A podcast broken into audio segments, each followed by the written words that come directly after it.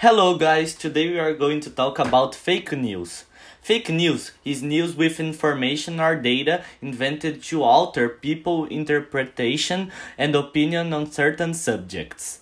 The term comes from fake English and news, that is fake news. It is very important that before drawing any conclusions about a piece of news, you check the website where it was published.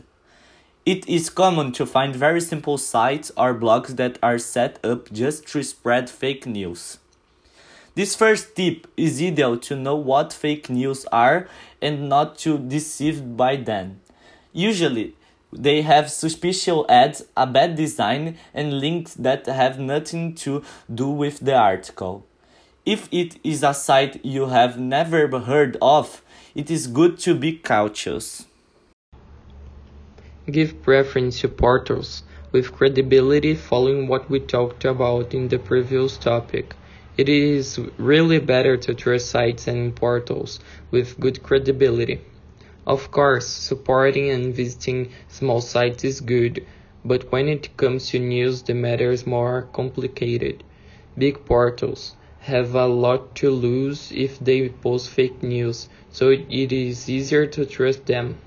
Of course, even in the, this case, you should better inform yourself if you find the news somewhat suspicious.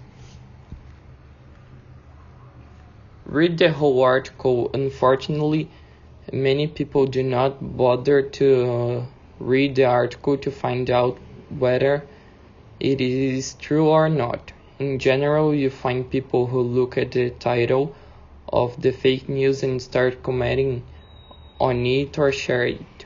To avoid falling for fake news, you need to open the news article and read the whole article. Therefore, it's important to you that you pay attention to the URL of the site. There you will see if it's really the site you are thinking of or if it's just a simple imposter.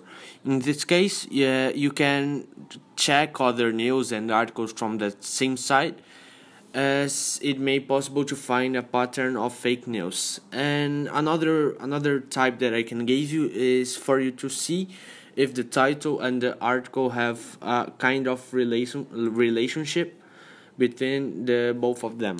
Look at the URL we already mentioned that you should check news on portals that have good credibility, but is it possible to find some sites pretending to be other sites, which makes it more difficult to dis distinguish what is fake news and what is real news.